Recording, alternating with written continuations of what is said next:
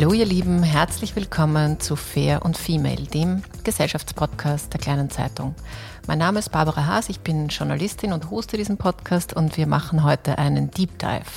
Es geht um die Anastasia-Bewegung. Das ist im Prinzip eine Liebe zur Natur-Fantasy-Buchreihe aus Russland, die einem auch egal sein könnte. Aber tatsächlich ist es eine antisemitische und antidemokratische gesellschaftliche Strömung. Manche sagen auch eine rechte Ökosekte die speziell auch seit Corona, also seit der Pandemie, auch in Österreich massiv Zulauf gewonnen hat und wie viel Esoterik mit Verschwörung zu tun hat und wie leicht man in diese Bewegung hineingerät, das möchte ich heute mit einer jungen Frau besprechen, die genau das erlebt hat. Sie ist in den quasi Kaninchenbau der Anastasia-Sekte gefallen.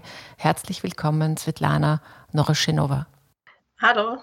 Liebe Svetlana, wir wollen ja einen Deep Dive machen. Vielleicht nimmst du uns gleich mal mit oder mich mit äh, in das Jahr 2017 war es, glaube ich. Vielleicht kannst du kurz beschreiben, wie dein Leben da so aussah und wie du eigentlich auf die Anastasia-Bewegung aufmerksam geworden bist. Genau, also ich bin, ähm, ich habe damals einen neuen Job angefangen. Äh, ich war frisch von der Uni und anfangs sehr enthusiastisch, ähm, habe mich äh, gefreut darüber. Ich habe damals an der Uni gearbeitet und ähm, habe dann eben angefangen, an meiner Dissertation zu arbeiten. Und ähm, dann äh, bin ich sehr schnell in dieser Zeit in einem Burnout gelandet, ähm, hatte Depressionen, also ziemlich große psychische Krise für mich damals, war nicht so leistungsfähig, wie es, äh, sagen wir mal, von mir erwartet wurde zu der Zeit.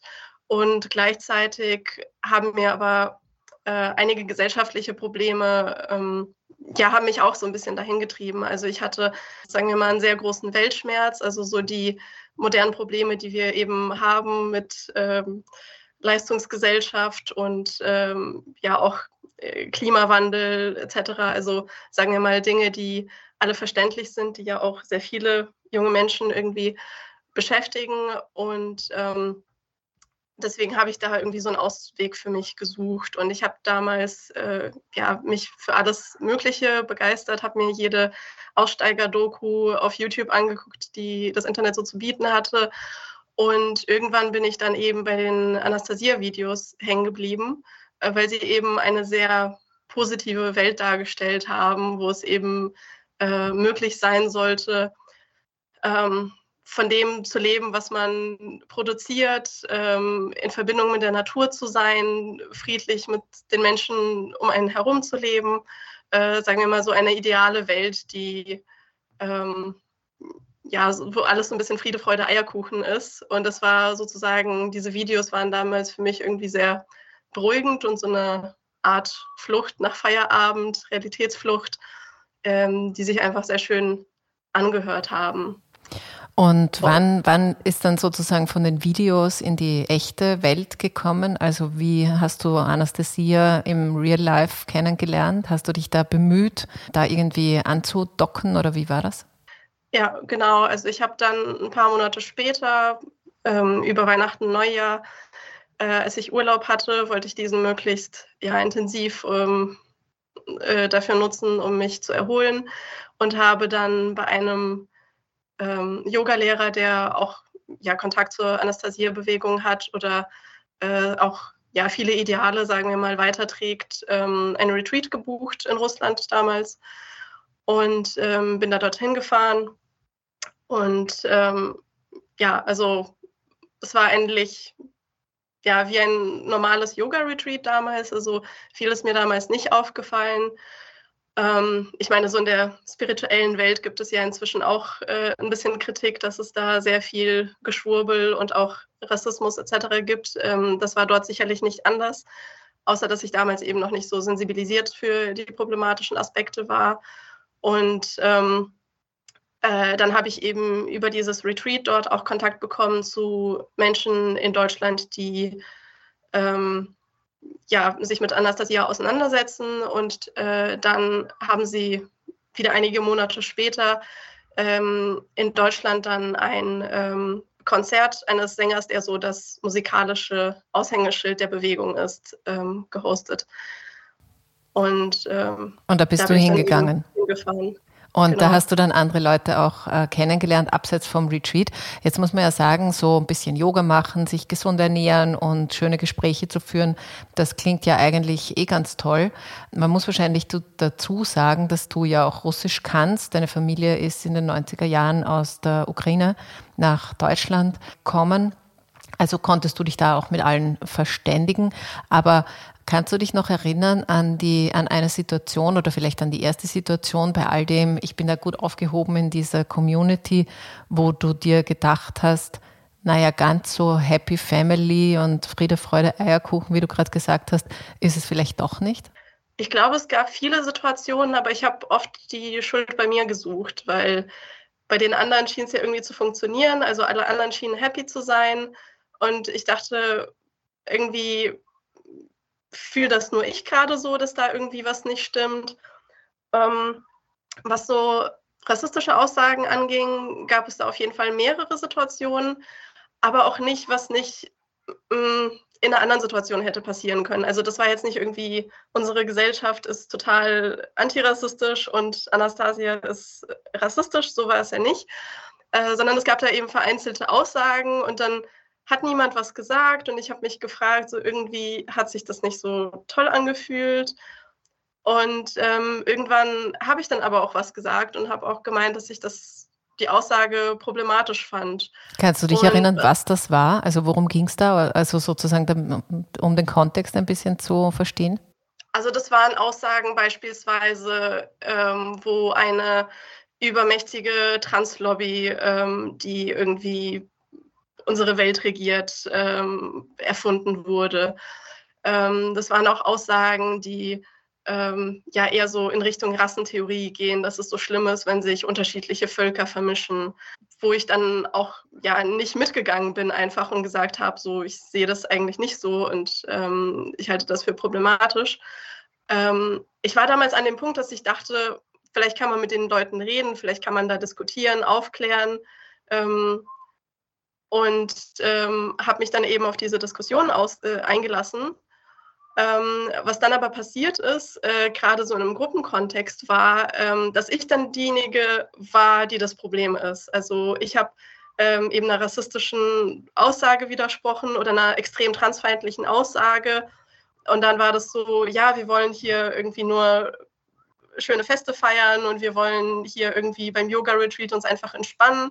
Ähm, und die ist jetzt wieder so aggro und fängt da irgendwelche Diskussionen an und ähm, verbreitet da irgendwie ähm, Disharmonie sozusagen.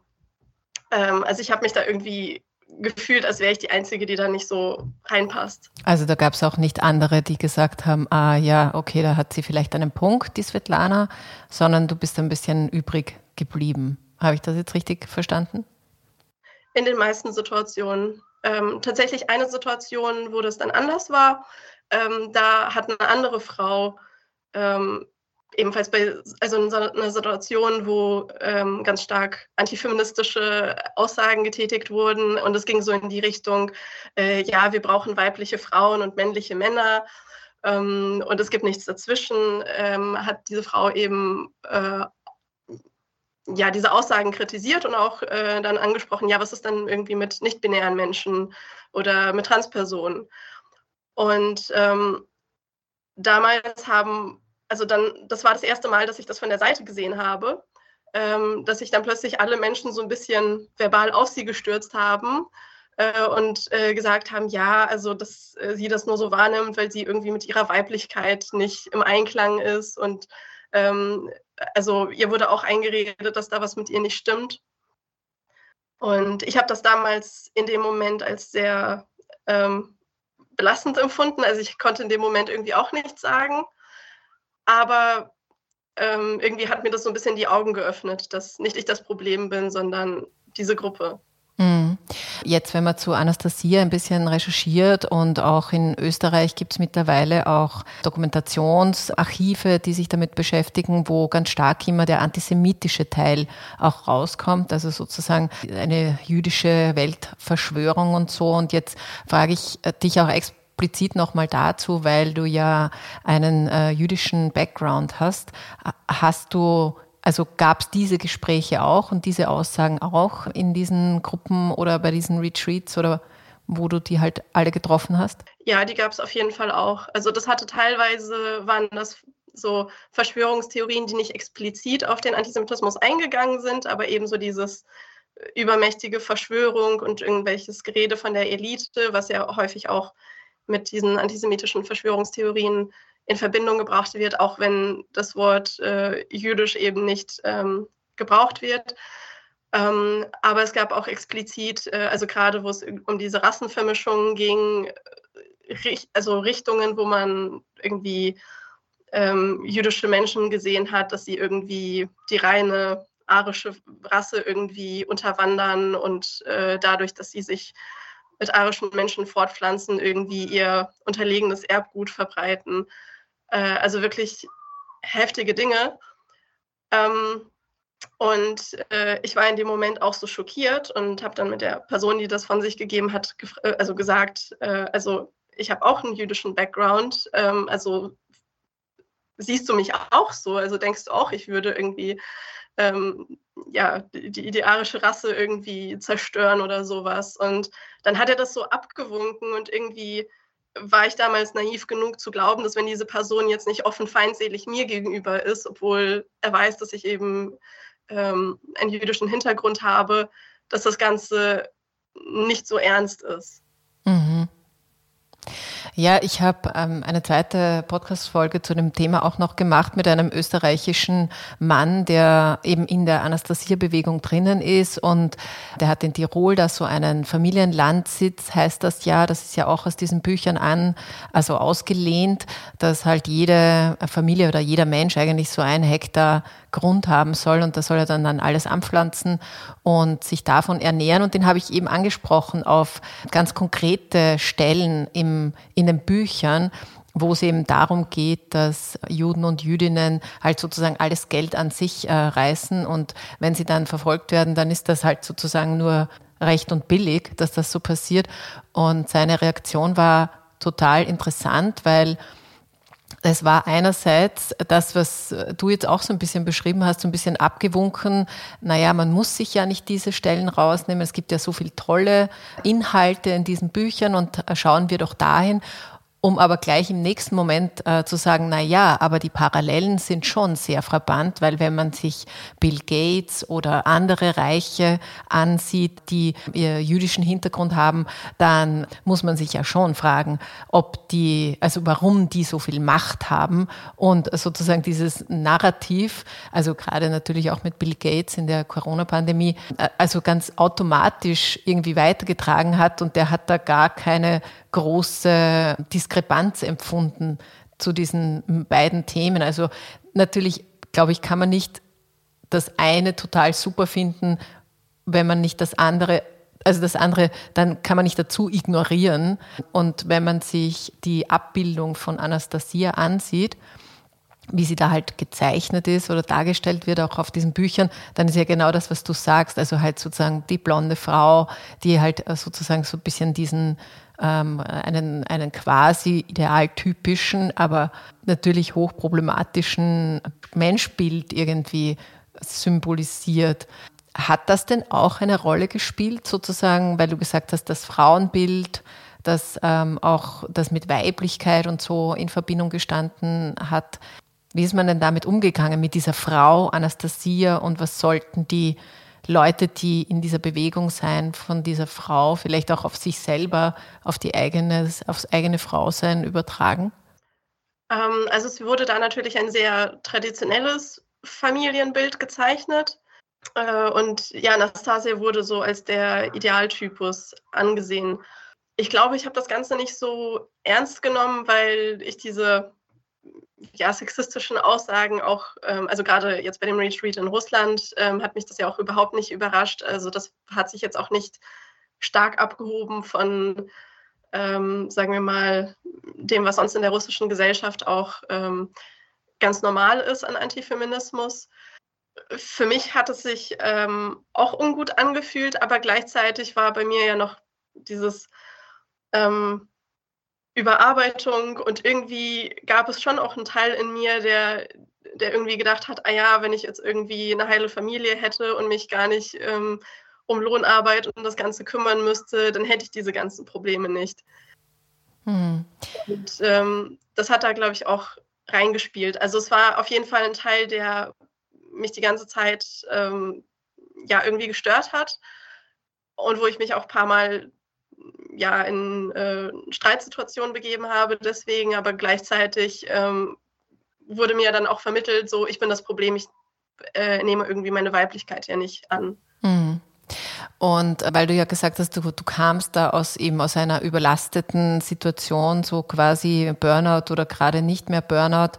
Was hat dich denn, hm, wie soll man sagen, also fasziniert hat dich ja offenbar diese Lebensweise, aber vermutlich auch die Menschen. Also irgendwas an dieser ganzen Gruppendynamik dürfte ja ziemlich toll gewesen sein, oder? Ja, auf jeden Fall. Also ich glaube, wenn man in einem normalen psychischen Zustand ist, wo man halbwegs stabil ist, dann versteht man ja so, es gibt positive Sachen im Leben, es gibt negative Dinge, manchmal gibt es Streit, es gibt nichts, was nur toll ist. Und ähm, das, was Anastasia oder die Bewegung dann eben symbolisiert hat, ähm, das ist einfach, alles ist toll. Mhm. Das ist so eine totale Idealisierung. Ähm, also ich denke, jede Person, die irgendwie auf dem Land lebt oder meinetwegen auch ihr eigenes Gemüse anbaut, die kann auch davon reden, wie anstrengend und wie scheiße das sein kann. ähm, aber diese Stimmen gab es ja dort nicht. Also das wurde ähm, alles so ideal dargestellt, so wie es ja auch in Realität gar nicht sein kann. Und das war halt einfach was, was, wo ich mich in dem Zustand auch dahin gesehnt habe. Also ich wollte auch irgendwie, dass diese Fantasie Realität ist, dass man so leicht leben kann. Ich habe noch eine Frage zu den Büchern und zu dieser Erzählung. Also der Autor Wladimir Mikre, der diese, glaube ich, zehn Bände sind sie insgesamt geschrieben hat, der erzählt ja von dieser Anastasia irgendwie so, als würde die echt existieren. Also es gäbe es irgendwo in der russischen Tiger diese Frau, die da eben lebt und äh, die hat ja auch noch allerlei tolle Fähigkeiten. Die kann auch hell sehen und die hat überhaupt super Fähigkeiten. Und war das denn für dich, also war es für dich ein Thema? Gibt es die jetzt oder gibt es die nicht? Oder hast du das eben als fiktionale Figur abgespeichert? Wie wurde das denn kommuniziert? Also ich persönlich habe sie als Fiktion betrachtet oder vielleicht eher so als eine Metapher.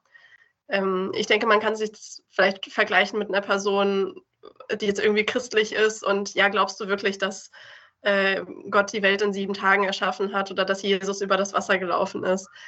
Ich meine, so, man kann ja irgendwie naturwissenschaftlich sagen, ist wahrscheinlich nicht möglich.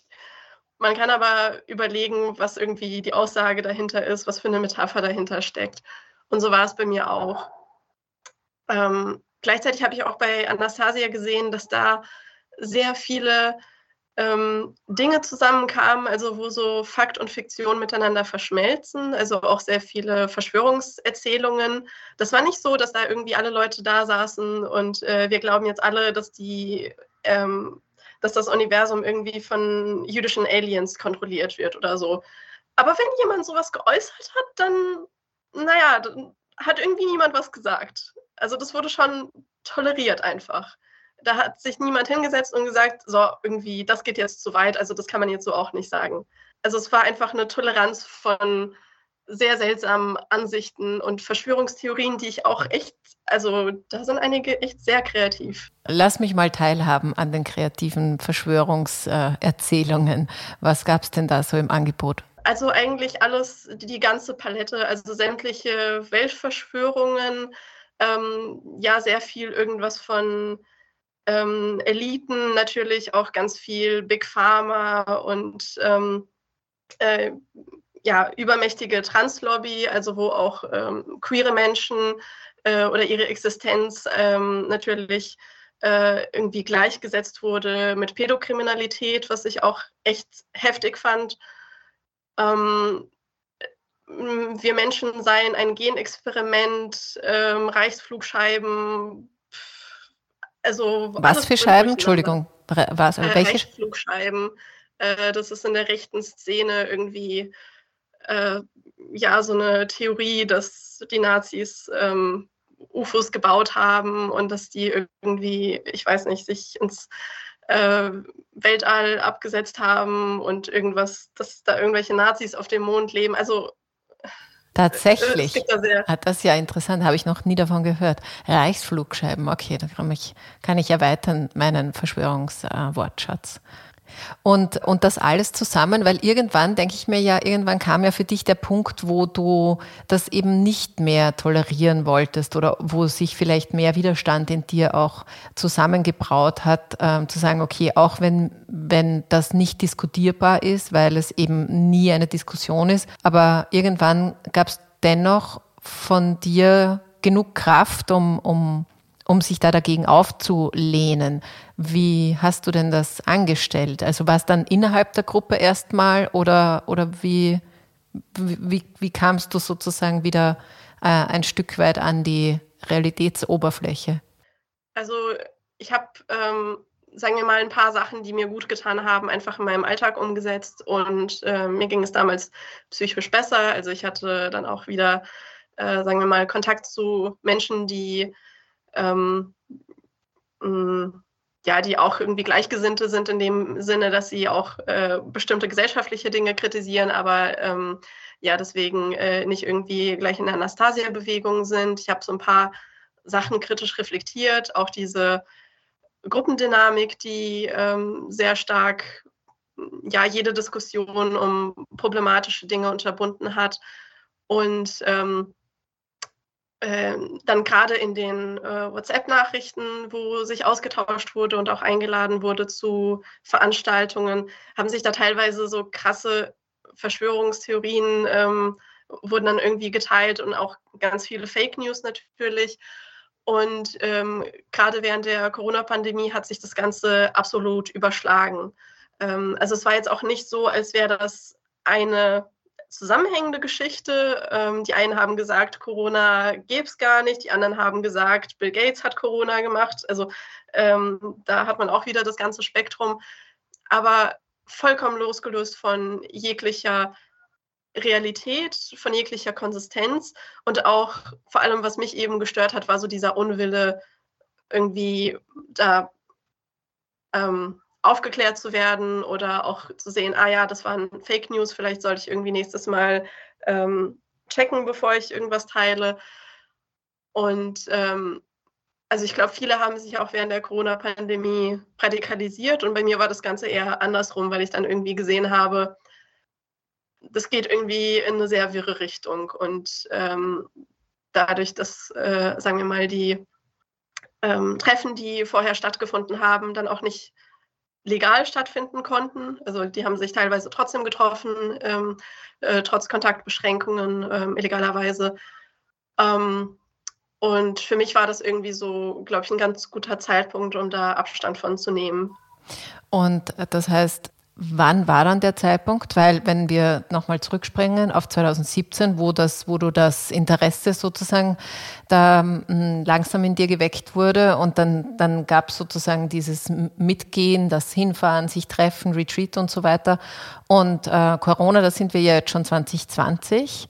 War das dann auch ungefähr die Zeit, wo, wo, du, sich, wo du dich sozusagen äh, raus radikalisiert hast? Ähm, also sagen wir mal, 2000, Anfang 2020 war bei mir so der Cut, wo ich dann aus den ganzen Gruppen raus bin ähm, und gesagt habe, dass ich damit nichts mehr zu tun haben möchte. Ähm, ich habe schon 2019 irgendwie gemerkt, dass da was nicht stimmt und äh, dass ich da eigentlich ja mich unwohl fühle und ähm, habe dann ähm, ja nicht mehr so viel damit zu tun gehabt und 2020 war es dann der endgültige Cut. Jetzt würde ich trotzdem noch mal ganz kurz auf die persönliche Ebene gehen, weil ich mir vorstellen kann, dass man ja trotzdem auch Freunde findet. Also, dass man Leute findet, die man, die, die, die gut sind oder die man jetzt, weiß ich nicht, die Teile davon, die gut sind. Und ich stelle es mir jetzt gar nicht so leicht vor, so einen harten Schnitt zu machen. Wie, wie ist dir denn das gelungen? Ja, also manche Leute haben es mir einfacher gemacht. also ich glaube, für mich war es einfacher in dem Sinne, dass ähm, das Ganze noch nicht so durchorganisiert war. Also das war jetzt nicht wie in anderen ähm, problematischen religiösen Gruppen, dass da so eine große soziale Kontrolle irgendwie stattfand, sondern es war für mich immer so ein Wochenend oder vielleicht einmal im Monat ähm, Ding, was komplett losgelöst ist von dem Leben, was ich so ähm, hier hatte. Ähm, äh, trotzdem hatte ich natürlich auch ein paar soziale Kontakte und ähm, ja, also ich hatte dann auch äh, im Nachhinein versucht, so ein bisschen nachzufragen. Ähm, tatsächlich habe ich mit der Zeit auch äh, dann irgendwann festgestellt, dass auch einige äh, von denen sich auch später von Anastasia ähm, wieder distanziert hatten. Also ich hatte das Gefühl, das war so ein bisschen bei vielen so ein Sektenhopping, also dass sie von ähm, äh, einer spirituellen, religiösen Gruppe in die nächsten springen und man hat dann irgendwie Leute, die waren ähm, vor einem halben Jahr noch total zugedröht auf irgendeinem Techno-Rave äh, und ähm, drogensüchtig und äh, dann plötzlich äh, fasten sie irgendwie total krass und machen ähm, sieben, äh, äh sieben Stunden Yoga die Woche. Ähm, also das waren so ja sehr äh, extreme Lebenswandel, die da bei Menschen auch da waren. Und das waren, glaube ich, auch ja, viele, die irgendwie was gesucht haben im Leben einfach. Also nicht irgendwie von sich aus böse, aber gleichzeitig schon auch radikalisiert. Also ja, Rassismus, Sexismus. Ähm, zu einem habe ich den Kontakt abgebrochen, nachdem er mir äh, die Schuld gegeben hat an ähm, ungewollter sexueller Belästigung und ähm, einem sexuellen Übergriff, der mir damals passiert ist. Dann habe ich auch komplett den Kontakt abgebrochen. Ähm, ja, also da gibt es sehr viele problematische Denkweisen. Ja, das finde ich sehr nachvollziehbar, dass du den Kontakt abgebrochen hast. Tut mir auch leid, dass dir das passiert ist. Aber was du sonst so beschreibst, das glaube ich, spiegelt vielleicht doch ein bisschen so ein, ein, ein Lebensgefühl der Orientierungslosigkeit mit. Also ähm, ich, ich habe mal mit einer Radikalisierungsexpertin gesprochen und die hat gemeint, ja, es gibt so vulnerable Stellen in jeder Biografie. Also es ist, äh, man muss jetzt nicht in einer radikalisierten Familie oder in einem radikalisierten Freundeskreis aufgewachsen sein, um dafür empfänglich zu sein, sondern es ist immer so ein Punkt oder wenn der Punkt, wo man verletzbar ist oder unsicher ist, damit zusammentrifft, dass man eben so ein vermeintliches Angebot kriegt, dann ist der Weg sozusagen recht leicht, da weiterzugehen und dass, dass das eigentlich das Gefährliche dran ist, dass diese Bewegungen oder Sekten oder, oder auch politische Parteien, dass die genau das ausnützen. Und da wollte ich dich noch fragen, weil da geht es ja auch um Manipulation Menschen dann auch irgendwie so auf diese Seite zu ziehen und, und eben das Narrativ, welches auch immer es dann ist. In dem Fall war es halt, glaube ich, eines, äh, wenn wir nur alle ganz ähm, mit der Natur im Einklang leben würden und uns nicht wie soll man sagen, sexuell nicht vermischen würden, sage ich jetzt auch ein bisschen platt, dann wäre alles gut und dann gäbe es überhaupt keine Probleme mehr auf der Welt. Hast du diese Manipulation auch reflektieren können, dann in dieser Phase, wo du, wo du raus wolltest? Ich habe das erst sehr viel später reflektieren können. Also ich habe jetzt auch wirklich im Nachhinein, das war auch ein sehr langer Prozess, wo ich mich damit befasst habe, ähm, wo ich auch ja, sagen wir mal, ähm, ich muss ja auch dazu sagen, also ich glaube, politisch würde ich mich jetzt äh, definitiv auch eher links einordnen und das war auch damals schon so. Ich habe mich sehr stark gefragt, also wie das sein konnte, dass ich in sowas reingeraten konnte, was überhaupt nicht meinen ähm, äh, politischen Überzeugungen entspricht. Und äh, dementsprechend habe ich auch sehr lange darüber nachgedacht, also was Dinge waren, an die ich wirklich vielleicht geglaubt habe und was Dinge waren, ähm, äh, wo ich irgendwie so rein manipuliert wurde. Und ähm, das ist mir erst später bewusst geworden. Also, dass es einfach keine, kein Zufall war, wie darauf reagiert wurde. Also, dass es halt eigentlich ähm, Manipulationstaktiken waren, Gaslighting, wo mir die Realität abgesprochen wurde, wo mir ähm, nahegelegt wurde, dass ich eben äh, das Problem bin und ähm, nicht diese Aussagen, wo, wenn ich über problematische Dinge wütend war. Also wenn jemand ähm, antisemitische, sexistische Sachen war, äh, sagt und ich deswegen wütend werde, wo mir dann ähm, weiß gemacht wird, so, ja, wenn ich jetzt bei einem Yoga-Retreat nicht entspannt bin, dann ist das bestimmt total mein Problem. Da kommen irgendwelche Emotionen von mir hoch und das hat gar mhm. nichts mit dieser Aussage zu tun.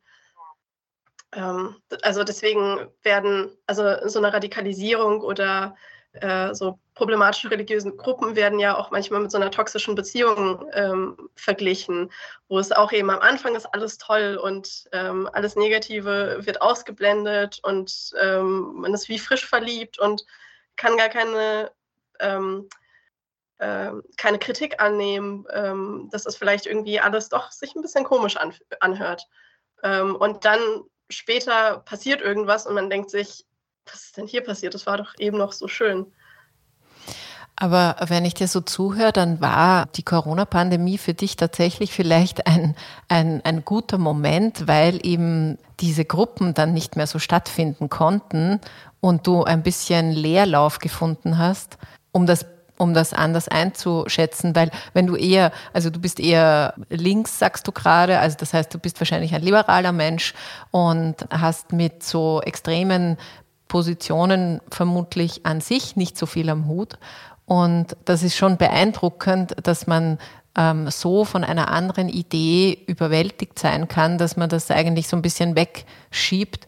Und ähm, würdest du sagen, dass dir diese, ich, ich würde nicht, Corona hat ja nicht so viel Gutes an sich gebracht, aber dass es für dich und deine Entwicklung vielleicht doch ein guter Zeitpunkt war, weil hm, du das vielleicht damit erst gut hast reflektieren können?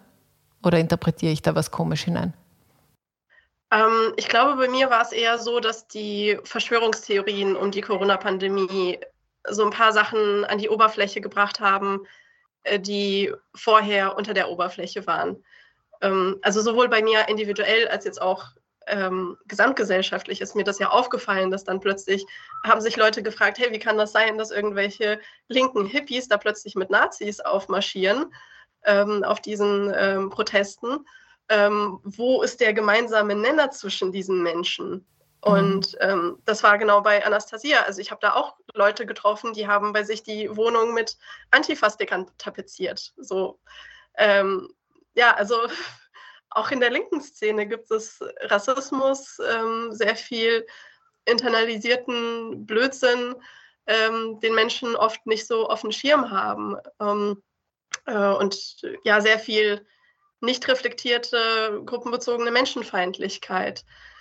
Ähm, und äh, ich glaube eben durch die Corona-Pandemie ist das, was vorher so unter der Oberfläche war, ähm, plötzlich an die Oberfläche gekommen. Also die Leute waren ja nicht irgendwie vor 2020 alle durchgeimpft und haben total an die äh, Wissenschaft und an die Medizin geglaubt. Ähm, das ist jetzt während der Corona-Pandemie so hochgekocht, dass da diese Konflikte offen ausgetragen werden, aber die gab es auch schon vorher. Hm. Ja, das, da hast du sicher, da hast du sicher recht.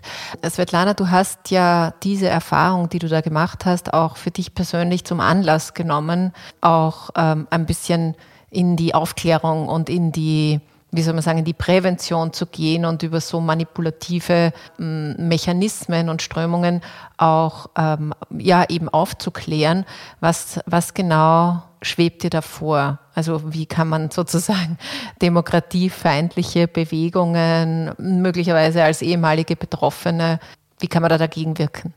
Genau, also ich habe gemeinsam mit, ähm, äh, mit einer Mitgründerin ähm, mich zusammengetan und wir haben Projekt Echo gegründet. Ähm, äh, wir sind auch auf Instagram aktiv und ähm, haben eine Webseite. Ähm, und uns ist es eben wichtig, ähm, dass wir konkret ähm, auf Manipulationstaktiken eingehen. Und das sind Manipulationstaktiken, die finden sich eigentlich überall. Also die finden sich ähm, beispielsweise in toxischen oder narzisstischen Beziehungen, wo psychische und körperliche oder sexualisierte Gewalt stattfindet. Die finden sich ähm, in ähm, politisch radikalen äh, Strömungen, die finden sich ähm, in Sekten und in, ähm, auch in der freieren spirituellen Szene findet sich da sehr viel. Und das sind einfach Techniken und man merkt einfach, wenn man sich diese Geschichten anschaut, was für Parallelen es da einfach gibt. Ähm, es ist einfach, es sind immer wieder dieselben Taktiken, die anderen Kontexten angewendet werden. Und ich habe die Hoffnung, dass wenn Menschen diese Manipulationstaktiken eben besser durchschauen können, die dann eben sagen können, ah ja, hier werde ich mit ganz viel Aufmerksamkeit überschüttet, vielleicht ist das hier irgendwie Lovebombing. Ähm, hm. Also vielleicht ist das Ganze hier gar nicht echt und hier spricht mir jemand meine Realität ab. Das ist Gaslighting ähm, und so weiter. Also dass Menschen diese Taktiken erkennen und dann vielleicht auch besser äh, sehen können, was mit ihnen passiert, was auch mit Angehörigen passiert. Ähm, und äh, dass sie da eine bessere Unterstützung sein können. Ja, das ist ein, ein super Ansatz, das auch ein bisschen genereller sich anzusehen und nicht nur auf eine, eine Bewegung oder eine Ausformulierung von, von diesen Mechanismen. Ich sage nur ganz kurz dazu, falls sich jetzt ähm, alle fragen, ja, hat Anastasia auch jetzt was mit Österreich zu tun? Ja, es hat total viel mit Österreich zu tun. Es gibt es seit 2012 bei uns. Seit 2015 gibt es auch diese Familienlandsitze, die ich vorher kurz beschrieben habe, in mehreren Bundesländern, in Oberösterreich, in Tirol, äh, wo ich mit diesem Mann gesprochen habe und auch im Südburgenland. Und im Südburgenland haben Kolleginnen von den Regionalmedien Austria unlängst eine Reportage gemacht, die verlinke ich auch noch dazu in den Shownotes, was nämlich all diese Menschen auch ein bisschen eint, ist eine komplette äh, Skepsis traditionellen Medien gegenüber. Also es ist ziemlich schwer, ein, sozusagen zu einer Interviewsituation zu kommen, die, die dann nicht in eine Verschwörungserzählung mündet. Das hört man vielleicht auch, wenn man meinen Podcast auch noch mit ähm, Herrn Weißbrot sich anhört. Den Link gebe ich jedenfalls auch dazu. Und wie gesagt, das Dokumentationsarchiv und auch der Fonds von politischen, extremistischen, religiösen Bewegungen in Österreich hat äh, Anastasia ganz, ganz klar am Schirm als antisemitisch, antifeministisch und antidemokratisch. Das so viel noch dazu, was sozusagen diesen österreichischen Aspekt betrifft. Abschließend, Svetlana, vielleicht nochmal äh, zu dir. Das klingt irgendwie nach einer emanzipierten Geschichte, wenn ich dir so zuhöre, da auch wieder rauszufinden.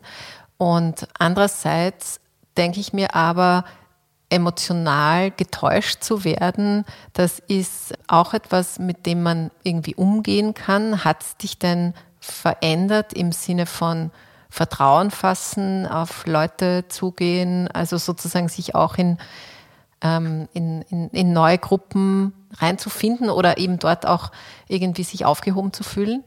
Ich glaube, es hat mich verändert, aber ich würde das nicht unbedingt als eine negative Veränderung ähm, beschreiben, sondern ich bin sehr viel skeptischer geworden, was das angeht. Ähm, Gerade auch, äh, ich habe es ja schon so angemerkt, also viele der Dinge, die bei Anastasia negativ waren, die finden sich ja auch in der spirituellen Szene äh, wieder. Also wenn irgendwelche ähm, auf irgendwelchen Yoga-Retreats irgendwas von männlicher und äh, weiblicher Energie geredet wird, ist es häufig auch eine Umschreibung eigentlich für ähm, Trans- und Queerfeindlichkeit und einem sehr patriarchalen Weltbild eigentlich, das dann schön verpackt wird. Ähm, gleichzeitig ähm, habe ich auch einfach durch den Austausch mit anderen Betroffenen ähm, und äh, durch mein Netzwerk mittlerweile, was ich mir so aufgebaut habe, ähm, auch sehr viele schöne Beziehungen ähm, inzwischen aufgebaut. Also ich glaube, Menschen, die irgendwie ausgestiegen sind aus so einer Geschichte, die können sowas auch sehr, ähm, also die fühlen sich dann plötzlich verstanden, weil ich auch sehr offen und sehr klartext darüber rede. Und ähm, da, wo sie vorher vielleicht ein bisschen ähm, ja, davon nichts erzählt haben oder sich irgendwie geschämt haben für ihre Geschichte, und da kommt jemand und sagt ihnen, das liegt nicht an dir, sondern du wurdest halt manipuliert. Und das sind diese Taktiken, die da angewendet wurden. Und ähm, mir ist das auch schon passiert. Ähm, ähm, dann fühlen sie sich plötzlich viel eher bereit, von sich zu teilen. Und ähm, mit solchen Menschen äh, konnte ich in den letzten Jahren einfach ähm, ja, ähm, Bekanntschaften und Freundschaften knüpfen. Und äh, deswegen bin ich da irgendwie froh drüber. Und gleichzeitig sehe ich, sagen wir mal, Manipulation früher, als es andere tun. Ähm, das ist manchmal ein bisschen belastend, weil andere Menschen nehmen das nicht so wahr oder nehmen das nicht ernst. Dieselben Red Flags, die ich wahrnehme, ähm, da schauen die vielleicht eher nochmal ein bisschen wohlwollender, aber auch naiver drauf. Und das ist manchmal eine seltsame Situation, weil man ähm, die Probleme schon kommen sieht, die eventuell sich daraus entwickeln könnten. Ähm, aber man es eben noch nicht offen sagen kann. Aber das heißt, du bist gestärkt aus dieser Zeit irgendwie rausgegangen äh, und also so hätte so hätt ich dich jetzt erlebt zumindest. Ja. Ja, liebes Svetlana, vielleicht sagst du noch mal ganz kurz deinen, den Projektnamen. Ich verlinke das zwar auch noch, aber damit äh, die Leute noch mal gehört haben. Projekt Echo, also ähm, Webseite ist projekt-echo.de und ähm, da findet ihr uns online und auch auf Instagram projekt.echo. Ähm, da könnt ihr unsere Inhalte anschauen und wir machen dann eben ähm, ja, sehr viele Inhalte zu psychischer Gewalt, ähm, nicht nur, ähm, aber auch eben, wie das Ganze gesellschaftlich zusammenhängt. Also wie hängt diese psychische Gewalt mit dem Patriarchat zusammen oder mit Rassismus. Ähm, und ähm, das sind sehr äh, spannende und sehr äh, ja, übergreifende Dinge, die die ganze Gesellschaft betreffen, nicht nur SektenaussteigerInnen. ja.